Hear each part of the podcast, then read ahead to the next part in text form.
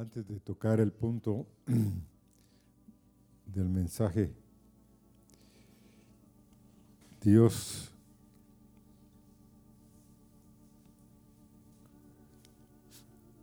quiere tocar algo con respecto a ustedes y a mí.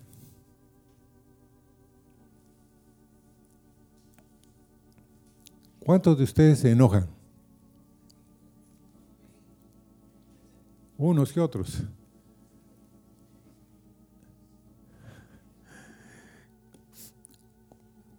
Bueno.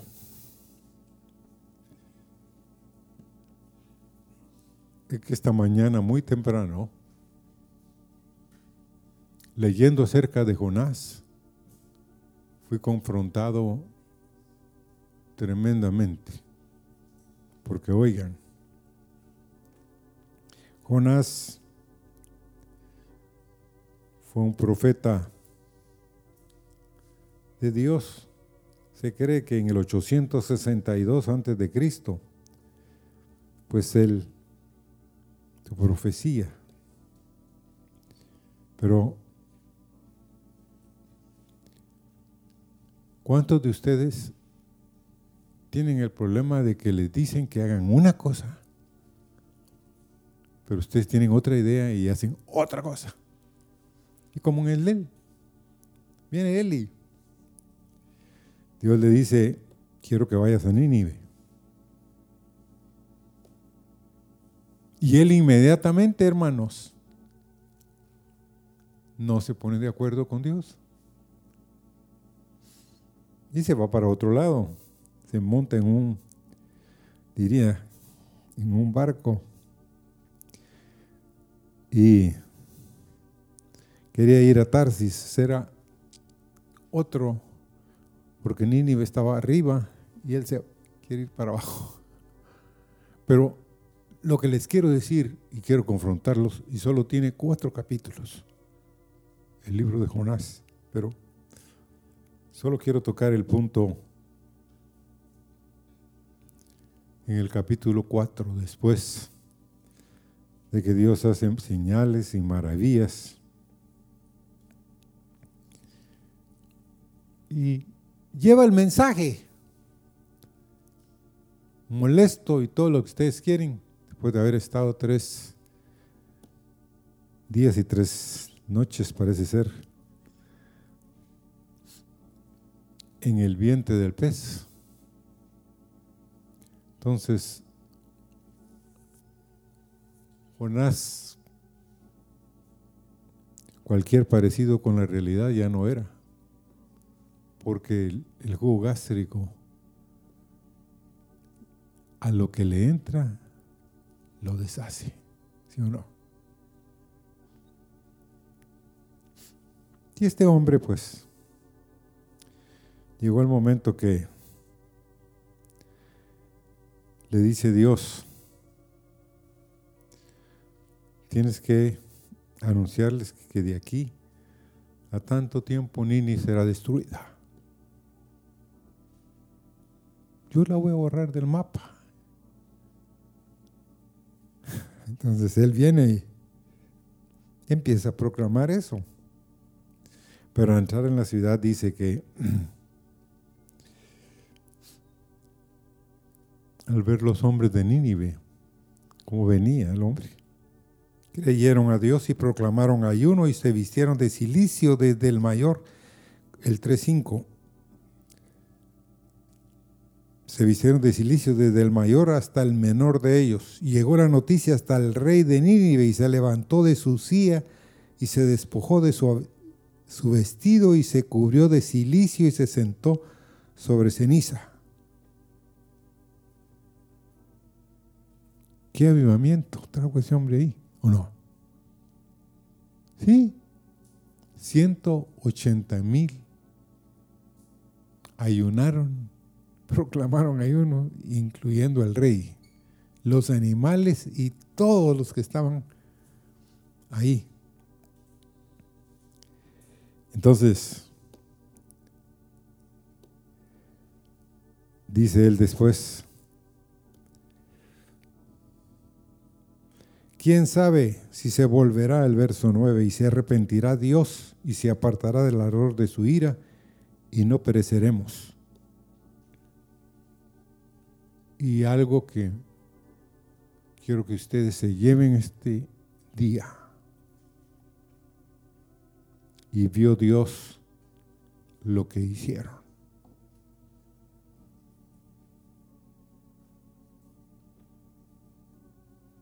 Dios, hermanos, ve la cosa más pequeña como la cosa más grande que hacemos. Porque aquí Dios dice, vio Dios lo que hicieron, que se convirtieron de su mal camino y se arrepintió del mal que había dicho que les haría y no lo hizo.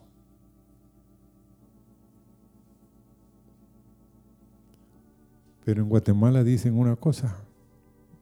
El chompipe de la fiesta, ¿quién era? ¿Saben qué quiere decir eso? Alguien había que estaba muy molesto. Pero Jonás se apesadumbró en extremo y se enojó. Lloró a Jehová y dijo, ahora, oh Jehová, ¿No es esto lo que yo decía estando aún en mi tierra? Por eso me apresuré a huir a Tarsis, porque sabía yo que tú eres Dios clemente y piadoso, tardo en enojarte y, de grande misericordia, y que te arrepientes del mal. Y miren, hermanos, hasta dónde estaba el el enojo de este hombre.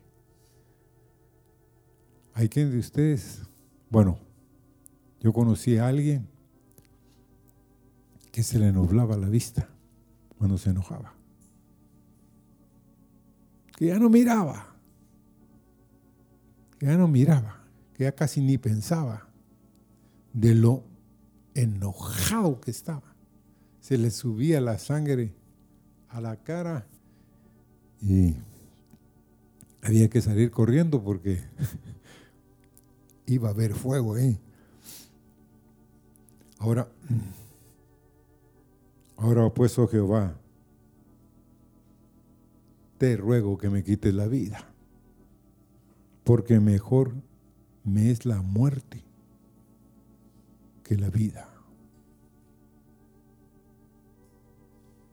Si Dios hubiera oído esa oración, hermanos, ¿Dónde creen ustedes que estaría Jonás? A ver. En el infierno. Tal vez llevando el mensaje ahí. Pero ¿por qué les digo eso? Porque hay muchos aquí que están enojados contra alguien más. Y no lo cuentan, pero Dios lo ve y lo sabe, ¿sí o no? Y este hombre, Jonás, se lo dijo a Dios, pero Dios sí lo oyó.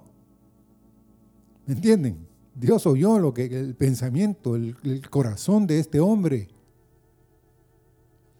Y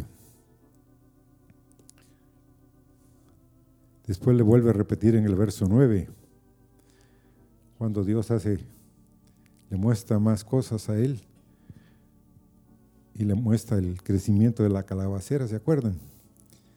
Y después Dios, la noche siguiente, dice, levanta un gusano que se come la calabacera. Y el pobrecito al día siguiente, por cierto, alguno de la orquesta vio lo que se puso ahí.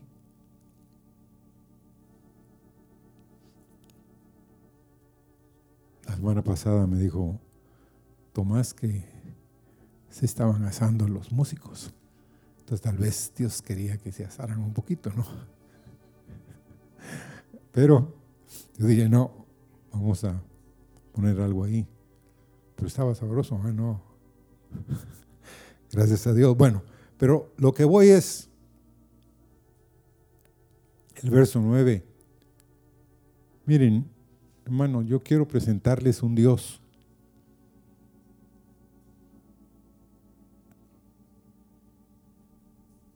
que quiere conversar contigo y quiere conversar conmigo.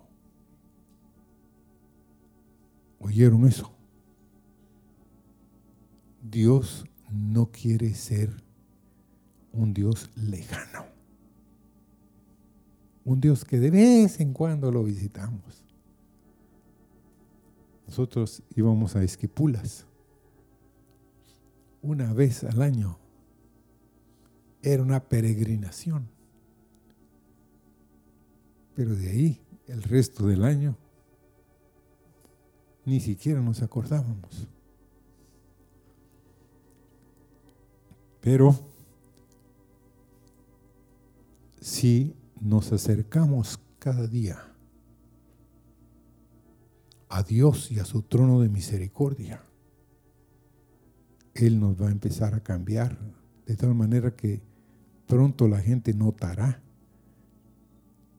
que somos del mismo estuche, pero que adentro vive otro. Hermanos, démonos cuenta que tenemos al Dios Todopoderoso que quiere hacer una obra gloriosa. Porque miren lo que le dice a Jonás Dios. Entonces dijo Dios a Jonás, ¿tanto te enojas por la calabacera? Y él respondió, mucho me enojo, hasta la muerte. Seguía molesto. Ahora, usted está dispuesto a tratar con alguien que quiere seguir estar con el enojo, hermano. ¿Ah? usted es demasiado bueno?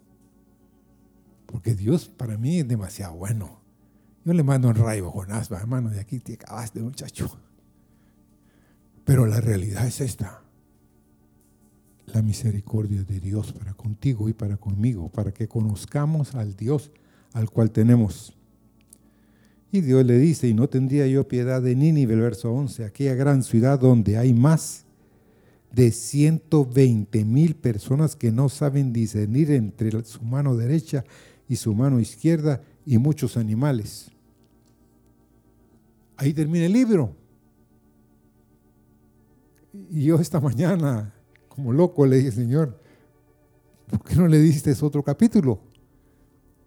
Y nos mostraste. Porque después Jesús trae a colación la vida de Jonás. Dice que igual que Jonás iba a estar tres días y tres noches en el en la tierra y iba a resucitar. Porque lo que él hizo en el vientre del gran pez fue una resurrección. Nadie podía sacarlo de ahí, sí o no. O habrá alguien que tuviera un anzuelo tan grande en esa época para sacar el gran pez y abrirle la barriga y sacar a Jonás. Hermanos, a eso me confrontó el Señor. ¿Entienden eso? El Dios al cual nosotros buscamos es el Dios que hizo los cielos y la tierra. Amén. Entonces, buenísimo Dios. Ahora hablemos del tema. La tempestad era espantosa, con vientos de 120 kilómetros por hora y rachas que llegaban hasta los 170 kilómetros por hora. El pesquero ruso Britz, de 6.000 toneladas, se anegaba en las aguas del Mar del Norte. Cuando el capitán Sverdlovsk del pesquero ruso vio que la nave se hundía, irradió una llamada de auxilio y un remolcador holandés, el Carlot, acudió en su ayuda pero el salvamento se hacía casi imposible. Era como si toda la furia de los vientos y las inmensas olas del mar se hubieran propuesto no permitir el rescate de ninguno de los 56 marineros a bordo del, del, del Britz. ¿Cuántos habían? 56. Bueno,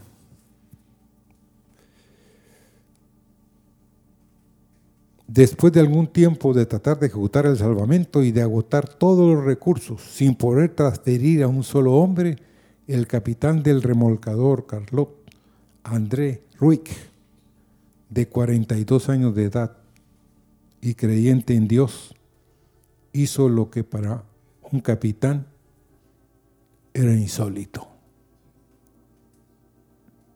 Pidió ayuda. ¿A dónde?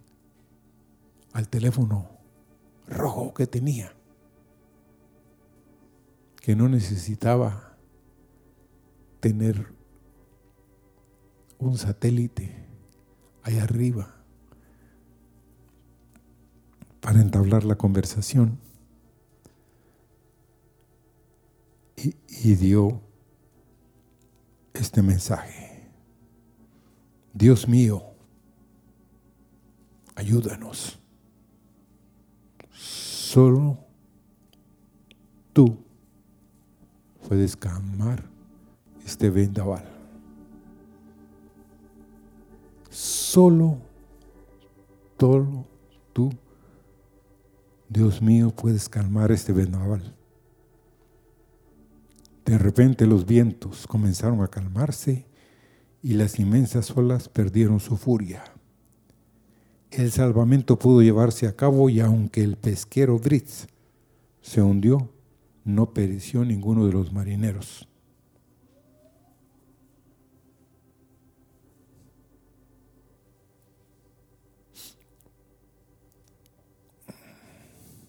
Son tan altas las olas y tan frágiles los cascos de los barcos. Por eso los marineros tienen que aprender a clamar.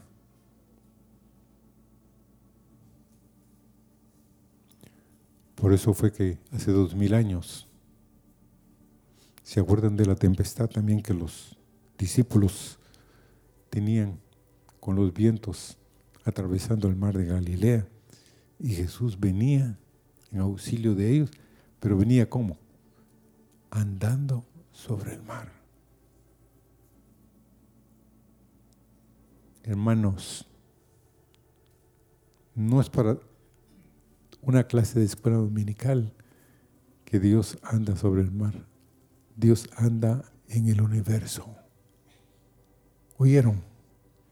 Dios no necesita pisar tierra firme para caminar el Dios tuyo anda donde nadie puede caminar. Entonces, qué importante es que aprendamos a orar.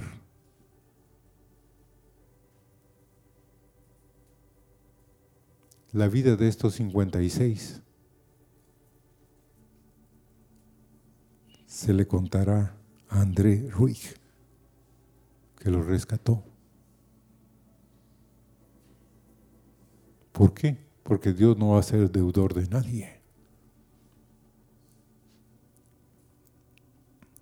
Y aprendamos a orar, hermanos.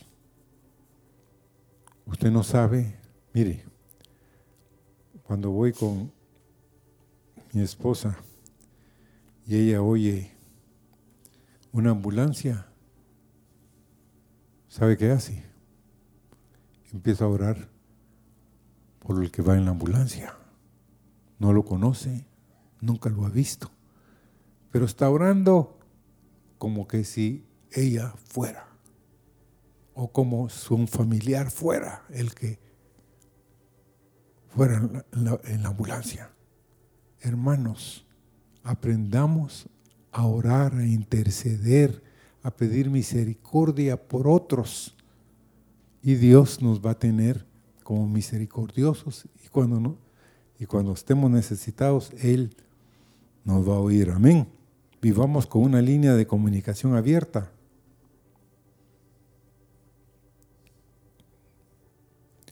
Porque otra cosa más para ustedes y para mí, el teléfono de Dios. Never, nunca está ocupado. El único ocupado, ¿quién es? Tú y yo. Dios nunca está ocupado.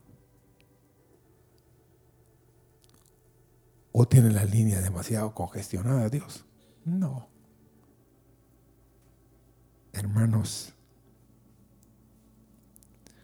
pase lo que pase, si aprendemos a clamar con seguridad, la seguridad es que Dios va a estarnos escuchando, entonces vamos a empezar a ver la delicia de ver las maravillas de Dios en la oración, en la comunión.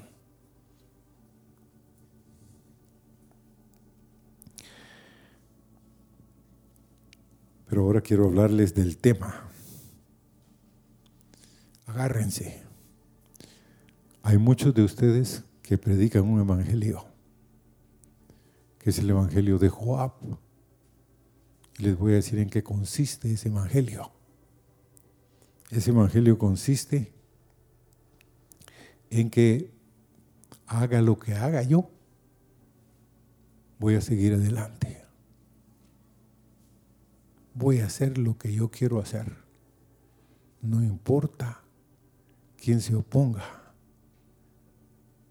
Y Dios hasta te puede abrir la puerta. ¿Para qué? Para darte cosas y de cosas y de cosas. Pero al final el camino será oscuro. Porque por el otro lado, tú hombre puedes estar casado con una mujer de Dios o por el otro contrario tu mujer de Dios puede estar cansada con un hombre de Dios. ¿Ustedes creen que Joab se, se dio cuenta de quién era David, hermanos? ¿Aló? ¿Creen ustedes que Joab y sus hermanos se percataron de que el dulce cantor de Israel era el rey que Dios había designado y que va a sentar en el trono al final de los días. No, porque dice, a pesar de sus fracasos, David vino delante de Dios, no buscó excusas, pidió perdón, pidió misericordia y no fue eliminado, sino fue restaurado y eso puede hacer Dios con cada uno de nosotros. Lo mismo. En 2 Samuel 12:13 dice, entonces dijo David a Natán, pequé contra Jehová. Y Natán dijo a David, también Jehová ha, remitido tu pecado, no morirás. Dios conoce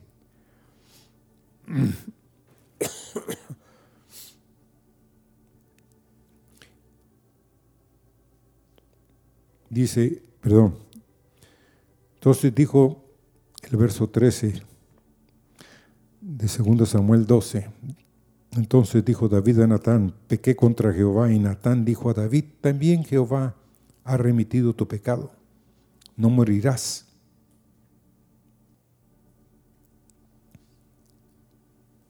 Porque la historia dice que el que encubre sus pecados, ¿qué? No prosperará, mas el que confiesa y se aparta alcanzará misericordia. Hay dos caminos, hermanos, en esta vía. Un camino de arrepentimiento, del pedir perdón, el saber que hemos pecado, y el otro que nunca reconoce, que no acepta su falla.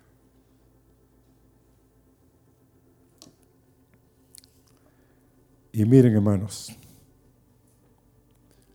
David cada vez que fue confrontado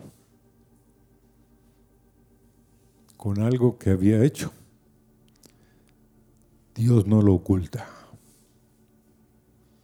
Dios lo trae a luz y él pues no se esconde en manos. Porque en 2 Samuel 12, vamos a leer el contexto de los versos que leímos, el verso 13, pero ahora vamos a leer del 1 al 6. Jehová envió a Natán a David, viniendo él le dijo, había dos hombres en una ciudad, el uno rico y el otro pobre. El rico tenía numerosas ovejas y vacas pero el pobre no tenía más que una sola corderita que él había comprado y criado y que había crecido con él y con sus hijos juntamente, comiendo de su bocado y bebiendo de su vaso y durmiendo en su seno, y la tenía como a una hija. Y vino uno de camino al hombre rico, y éste no quiso tomar de sus ovejas y de sus vacas para guisar para el caminante que había venido a él, sino que tomó la oveja de aquel hombre pobre y la preparó para aquel que había venido a él. Entonces, el verso 5, lo que nos pasa a nosotros cuando nos dicen algo, entonces se encendió el furor de David en gran manera contra aquel hombre y dijo a Natán, vive Jehová que el que tal hizo es digno de qué? De muerte. Y debe pagar la cordera con cuatro tantos, porque hizo tal cosa y no tuvo misericordia.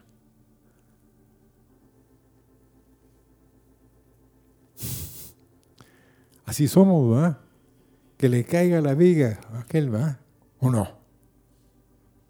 Ah, eso es lo que dijo David. Pero cuando Natán le dice,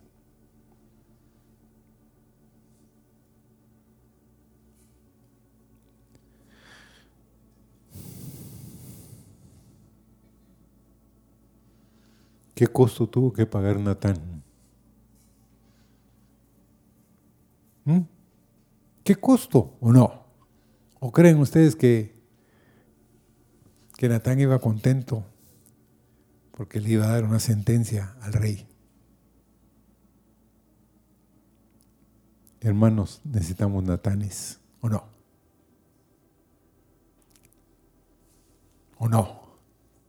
Sí, necesitamos hombres que busquen a Dios, que Dios les muestre si en algo estamos fallando y que nos digan y que nos humillemos, sí o no. Porque qué triste es, hermanos.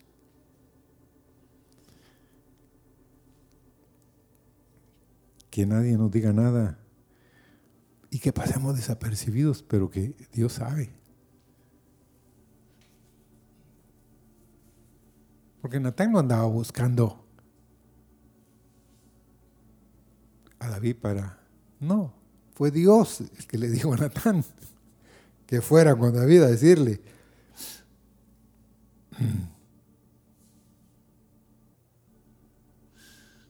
el que hizo tal cosa es digno de muerte, dijo David. E inmediatamente Natán le dice, ese eres tú. Y le empieza a decir. O sea, Natán no solo sabía el contexto, sabía todito la cosa. ¿Me entienden? Se lo pone en el plato y... Pero hermanos, así es como a veces puede transcurrir nuestra vida. Justificación tras justificación tras justificación. indulgente ante sus propios pecados. Estaba dispuesto a condenar los delitos y errores de otros.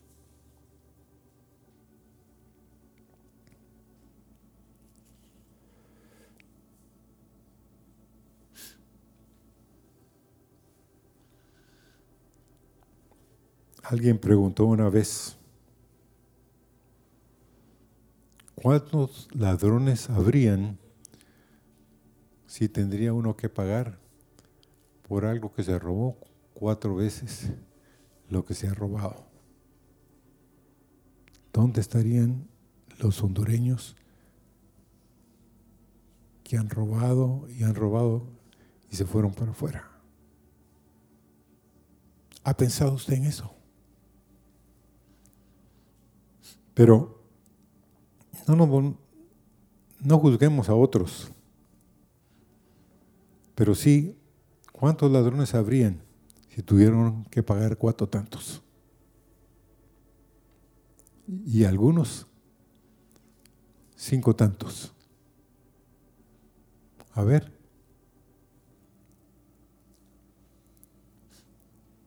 No nos atrevemos a decir, vamos, que, te tocaran cinco bueyes, que te habías robado un buey y te dijeron, bueno, ok, era de aquel el buey, vas a pagar cinco bueyes. ¿Cuántos ladrones habrían? No habrían, hermanos. No habría. ¿Por qué? Porque el costo de ser un ladrón es muy alto. Y miren, hablando con el pastor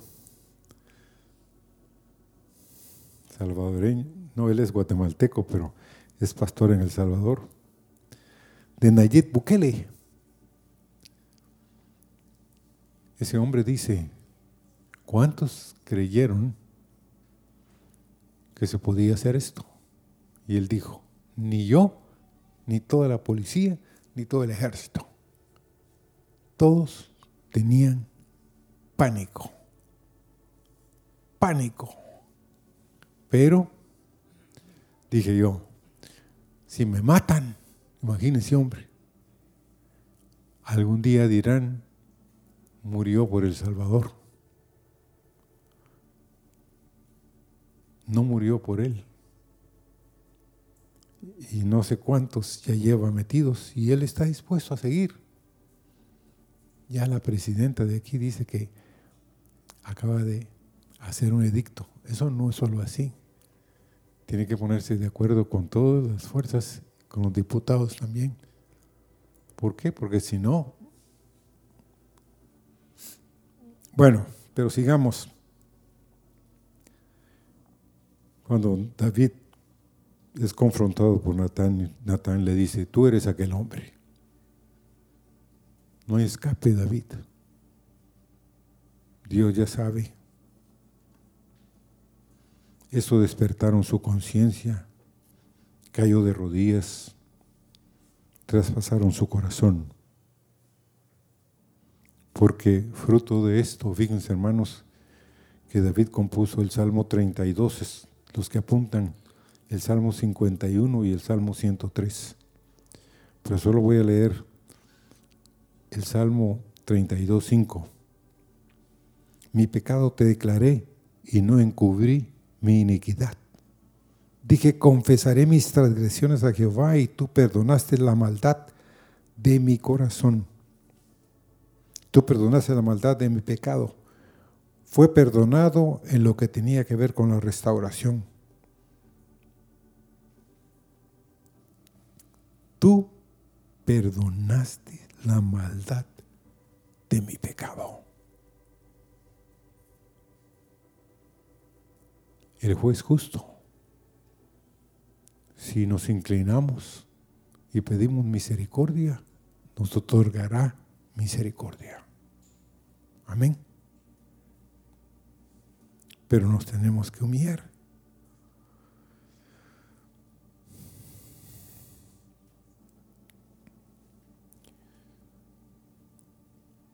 El verso 8 le dice Natán, yo te di la casa de tu Señor y las mujeres de tu Señor. porque es cierto, Dios le había dado a David como rey de Israel lo que era de Saúl.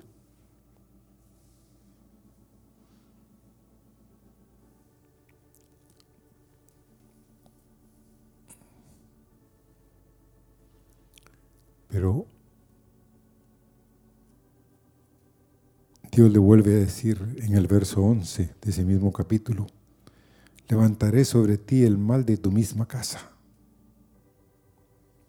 Y tuvo que pagar la sentencia que había dado de cuatro. ¿Quiénes son? El hijo de Betsabé, que se murió. Absalón, Adonías, y el otro es, ¿Mm? no,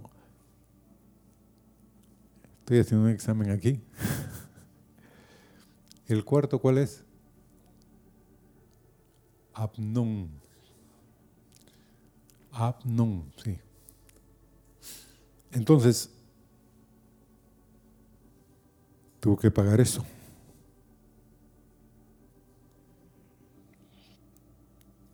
Ahora, David después hace otro errorcito. El otro errorcito que hace nuestro querido hermano David está en 2 Samuel 24:10. Después de que David hubo censado al pueblo, le pesó en su corazón y dijo David a Jehová, yo he pecado gravemente por haber hecho esto. Mas ahora, oh Jehová, te ruego que quites el pecado de tu siervo, porque yo he hecho muy neciamente. No procedió con arrogancia, hermano, ni con soberbia. Vio su error, le pesó en el corazón, le confiesa a Dios su falta, le ruega que le quite el pecado, porque lo había hecho neciamente.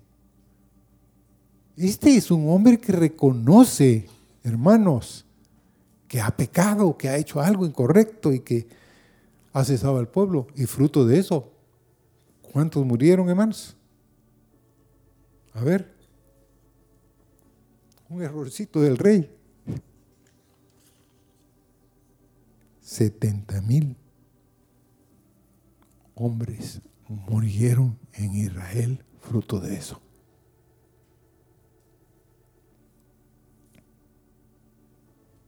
Ahora viene Gad, otro profeta. A David se lo hizo saber y le dijo, ¿quieres que te vengan siete años de hambre en tu tierra? O que huyas tres meses delante de tus enemigos y que ellos te persigan, o que tres días haya peste en tu tierra. Piénsalo ahora. Y mira qué responderé al que me ha enviado. ¿Quién lo había enviado? Dios. Ahora, ¿qué escogerías tú? Bueno, yo estuve sopesando cada una de las cosas. Siete años de hambre en la tierra.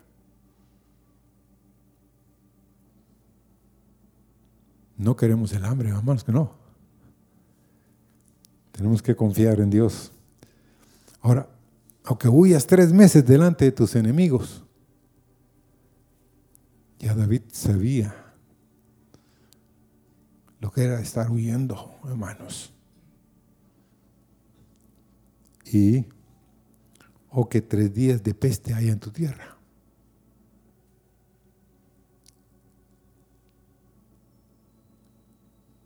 Entonces David dijo a Gad, en grande angustia estoy. Caigamos ahora en manos de Jehová, porque sus misericordias son muchas. Mas no caiga yo en manos de hombres.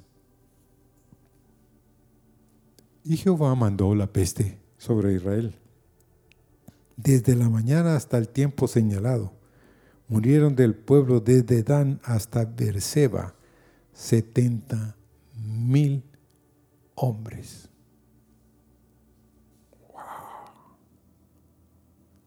Pero cuando el ángel dice, extendió su mano sobre Jerusalén para destruirla, Jehová se arrepintió de aquel mal y dijo al ángel que destruía al pueblo, basta, ahora, detén tu mano.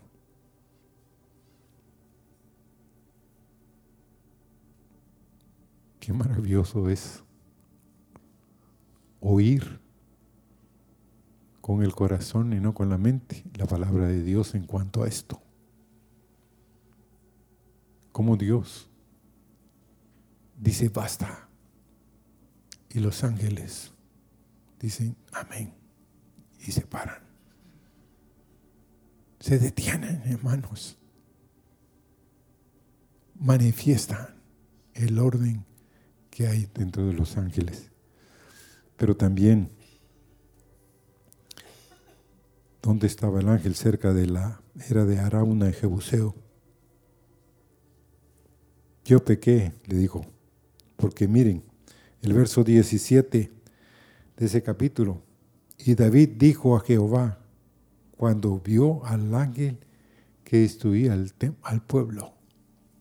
O sea, Dios le abre los ojos a David para que vea al ángel que está con una espada destruyendo al pueblo, matando. Porque se acuerdan de que un ángel también destruyó 80 mil de los sirios, ¿se acuerdan? Cuando el rey de Israel estaba temblando y, y los que estaban afuera de las murallas, los leprosos, fueron al campamento de los sirios y todo eran cadáveres. Un ángel había matado a 80 mil soldados sirios.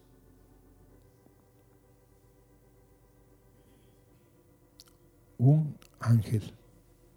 ¿Cuántos millones tiene Dios en su ejército?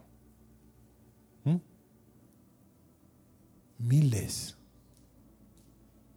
Por eso es que no va a perder la guerra. No temas.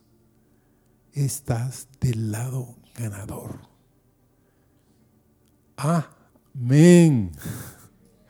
Así es. Y bueno, pues David viene y compra de Arán a Jebuseo. Pero Crónicas dice que pagó 600 ciclos de oro y, y el otro comentarista dice que solo 70 de plata. Pero supuestamente David había pagado mucho. Pero lo pagó. Y miren hermanos, y Jehová oyó las súplicas de la tierra y cesó las plagas en Israel.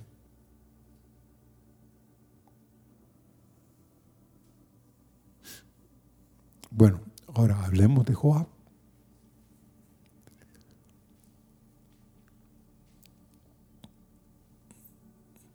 Joab no tenía nada que ver con el arrepentimiento.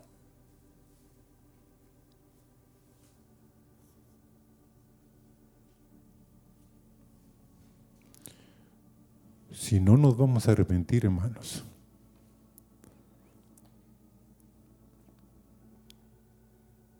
Estaremos gritándole a los cielos que muchas veces no queremos humillarnos. Porque miren hermanos, quiero que en esta mañana examinemos nuestro corazón. Si no te humillas, nunca vas a aceptar ningún castigo, no vas a restaurar nada, no vas a dejar tus caminos, nunca te reconciliarás con Dios.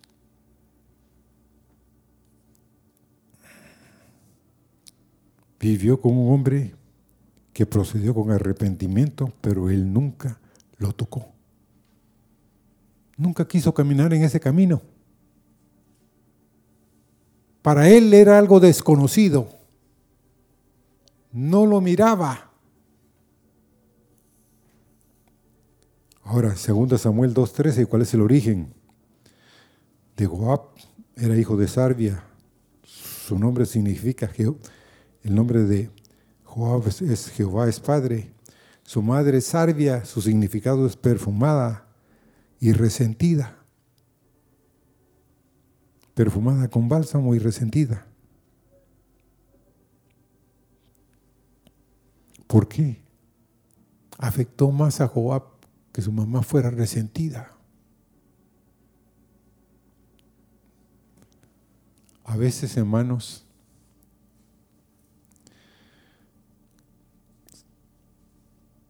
tenemos ese problema. Porque alguien en nuestra familia puede ser una persona resentida, que está molesta, que vive molesta y que quiera que no, nos vacuna.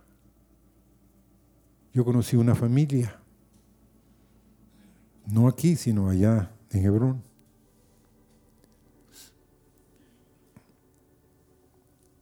Y la mamá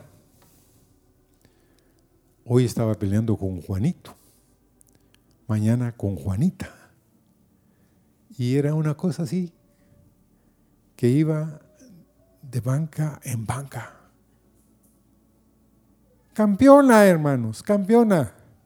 Cada 15 días teníamos que hablar, Mel y yo, con ella. Porque el hermano Marvin nos había dicho que él no quería hablar con ella. Que el día que hablara con ella, lo único que le iba a decir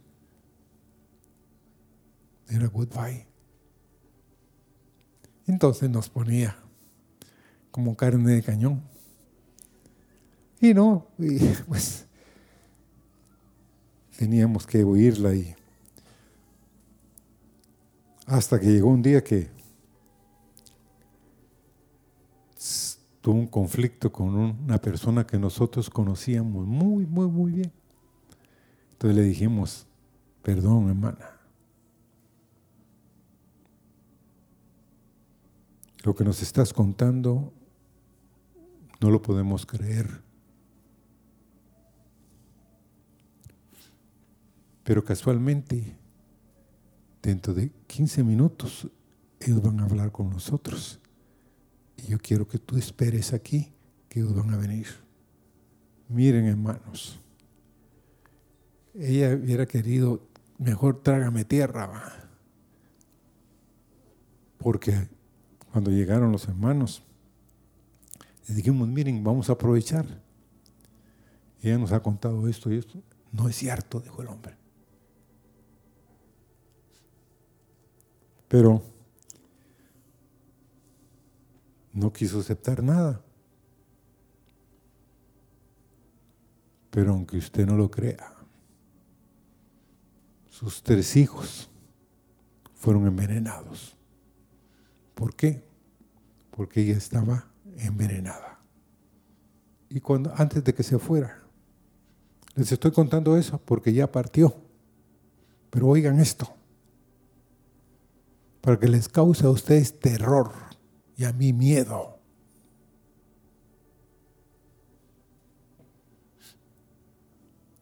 Un día que estábamos hablando con ella,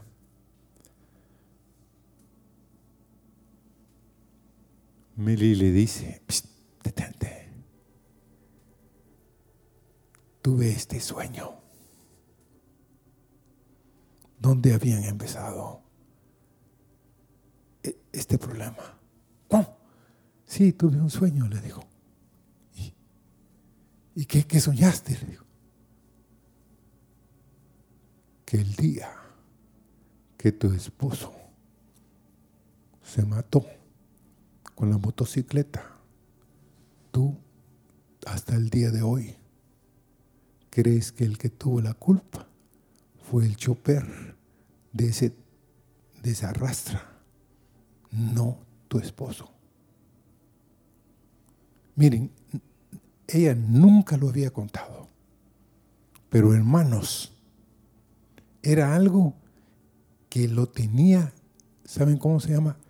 han, oído hablar del encono, de que eh, tiene enconado algo, es, lo tiene adentro, pero bien adentro, pero no se mira que, que esté, pero en su corazón ella no había perdonado a ese chofer que se había estrellado con su esposo, con la rastra. Y el esposo se murió en una moto sellándose contra la rastra.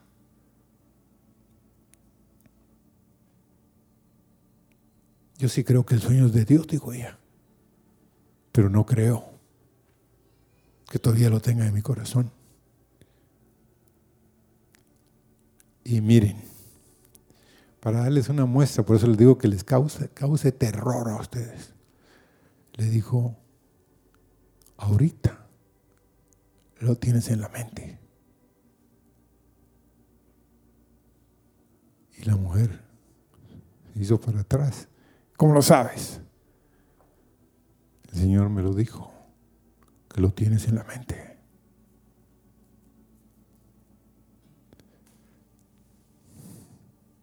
Si es cierto, dijo. Entonces sus hijos fueron envenenados porque su madre nunca perdonó. Siempre guardó. Hermanos, todos podemos tener un closet secreto, pero saquemos de closet secretos toda aquella cosa que nos está dañando en el corazón. Porque no tiene la culpa el que nos haya ofendido si Dios lo permitió. ¿Estás peleando con quién? Con Dios. ¿Sí o no? Ah, no. Es con el fulano, con la fulana. No, no, no, mis apreciados. Es con Dios. Cuando tenemos algo ahí adentro. Es con Dios que estamos peleando. Entonces, a pesar de que era un familiar de David Joab, y pueden considerarse muchos aquí hoy, hijos de Judá en la alabanza, o hijos de tal líder, o tal persona famosa. Joab nunca perdió una batalla, ¿sabían hermanos? ¿Sabían eso ustedes? Se levantaba y era vencedor. La única batalla que perdió fue contra él mismo y que nunca perdonó a Abner, que había matado a su hermano. Pero el hermano se habían puesto a, a pelear y perdió la vida un hermano.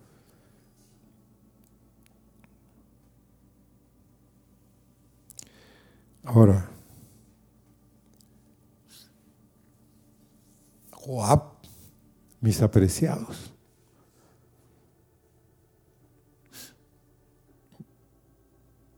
Segundo Samuel 3:24, vino al rey y le dijo, ¿qué has hecho? He aquí Abner vino a ti. ¿Por qué pues le dejaste que se fuese? Como le hablamos al rey, al jefe, a tu esposo, a mis padres, con súplicas, con ruegos o con gritos. ¿Cómo les hablamos?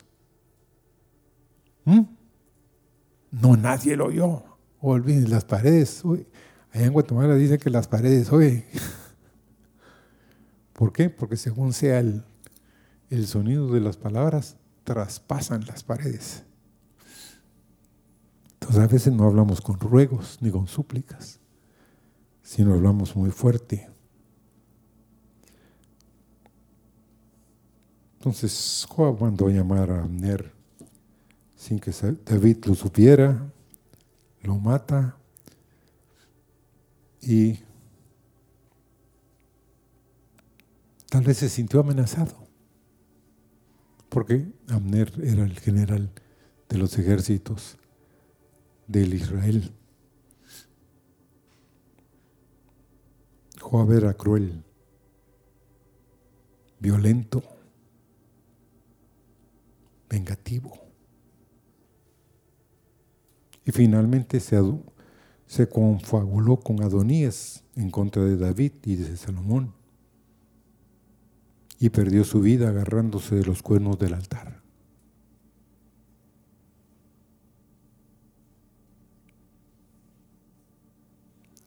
Fue la única vez que se menciona en la escritura que había entrado al tabernáculo de Dios.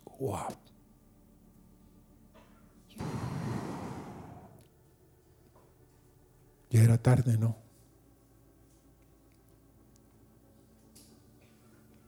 Murió en el lugar de la ofrenda del holocausto, que es en el atrio.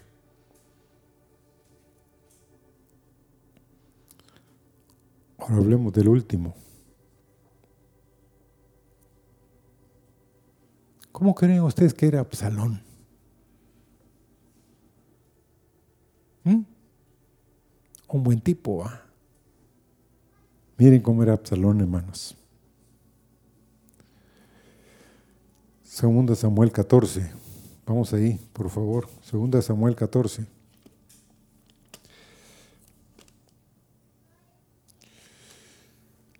Verso 28 al 33.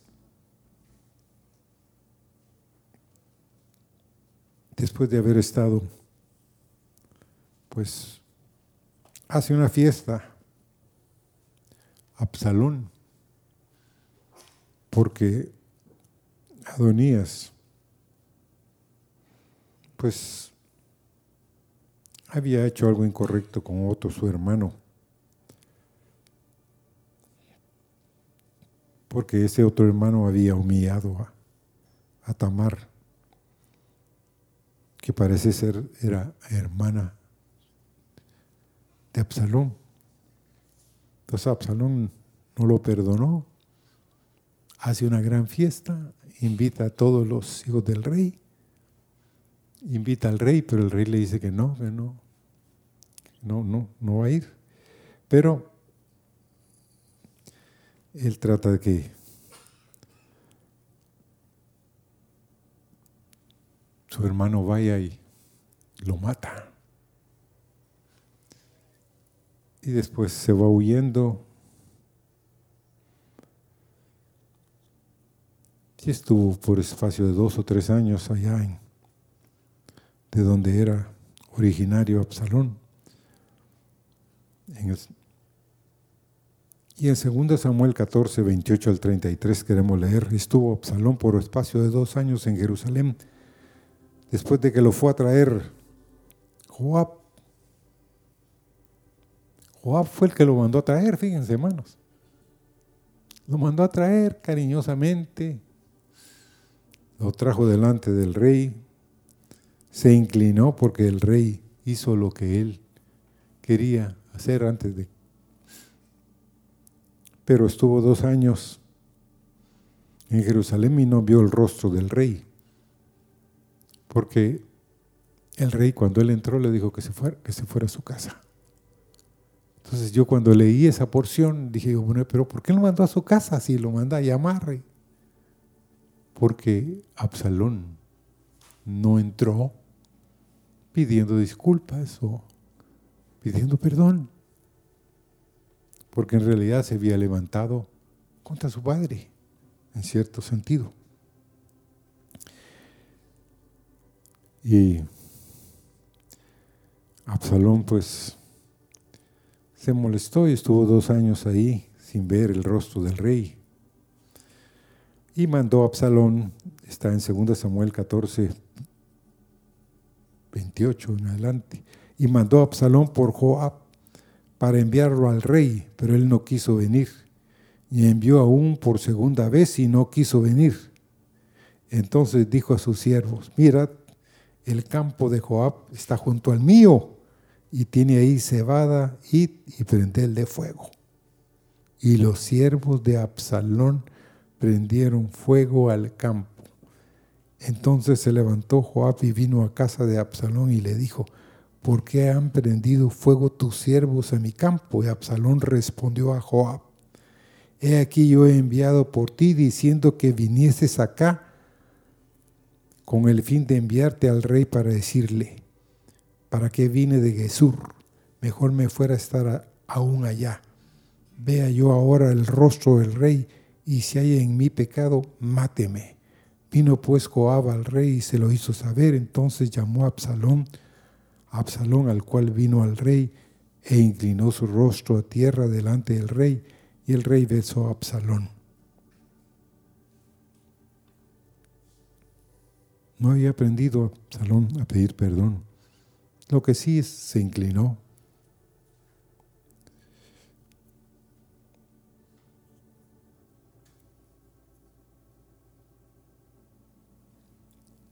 Es serio escoger nuestro propio camino, hermanos.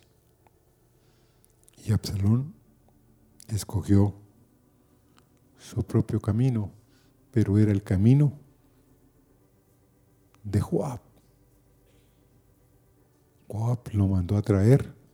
Joab intercedió primero, intercedió la segunda vez con el rey.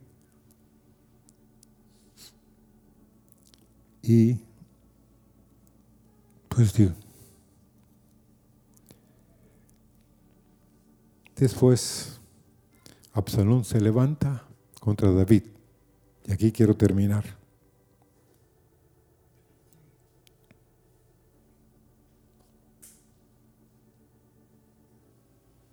¿Cómo es posible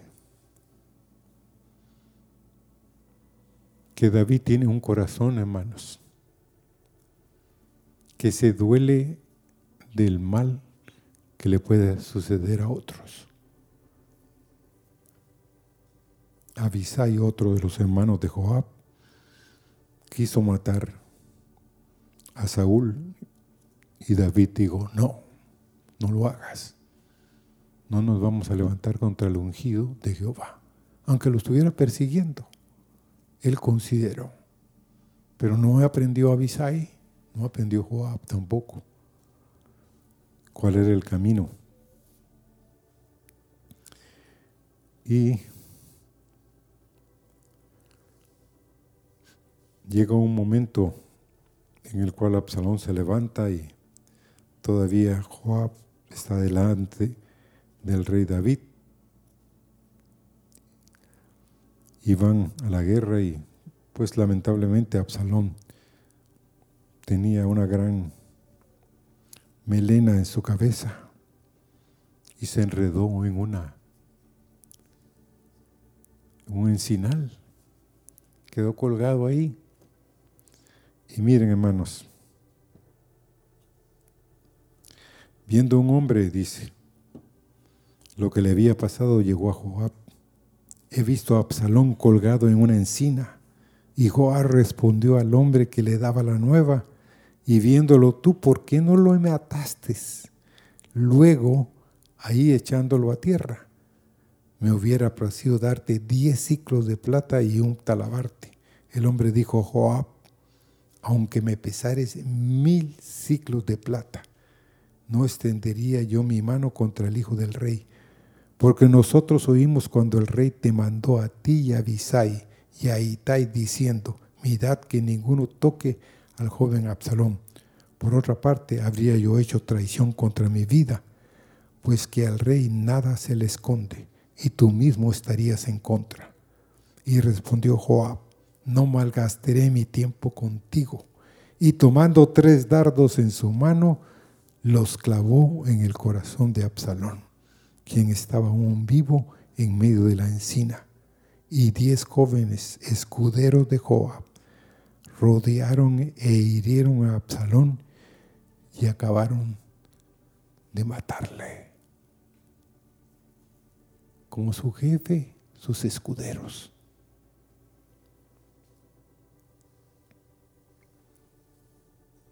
El rey había dado instrucciones que lo guardaran.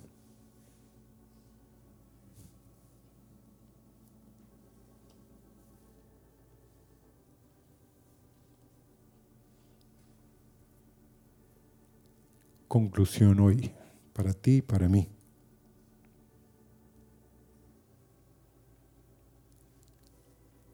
Yo quiero y estamos rogando con mi esposa para una visitación. Amén. Que muchos de ustedes Dios los levante con palabras de los cielos. Queremos ver eso. Queremos contemplar eso. Entonces, debe ser procedidos a un espíritu de arrepentimiento. Porque si mi pueblo se humillare, sobre el cual mi nombre es invocado, y oraren y buscaren mi rostro y se convirtieren de sus malos caminos, entonces yo iré desde los cielos y perdonaré sus pecados y sanaré su tierra. Amén. Dios va a hacerlo. Si nos arrepentimos de nuestros caminos, hermanos, y ponemos los caminos de Dios delante de nosotros, las cosas cambiarán total y plenamente. Porque somos la sal de la tierra, que no perdamos nuestro sabor, que no tiren la sal que somos afuera, porque ya no sirve para ser salada. Hoy, hermanos, mucha gente tiene muy el concepto de los cristianos por los testimonios, pero ya es tiempo de que Dios se levante en medio de nosotros. Amén. Y nos muestre su gloria. Pero que no se arrepintamos. Que le digamos, Señor, dame un corazón suave, tierno, compasivo. Pongámonos de pie. Señor,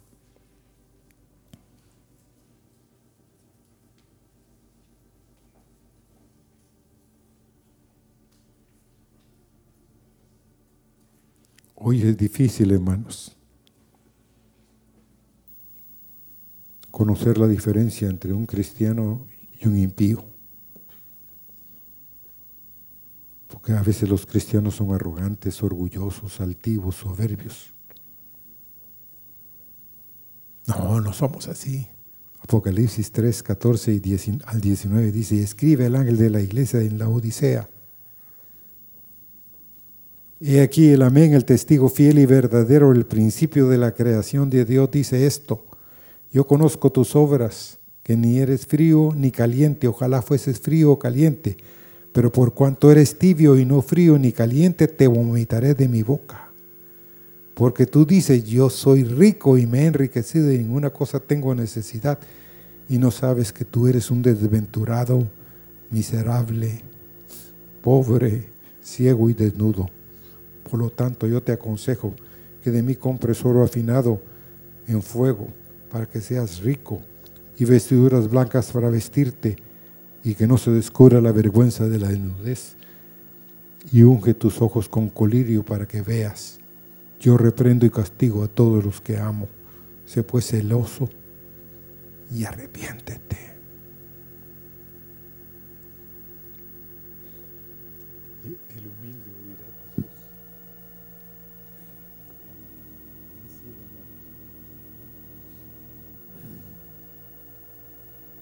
el humilde oirá su voz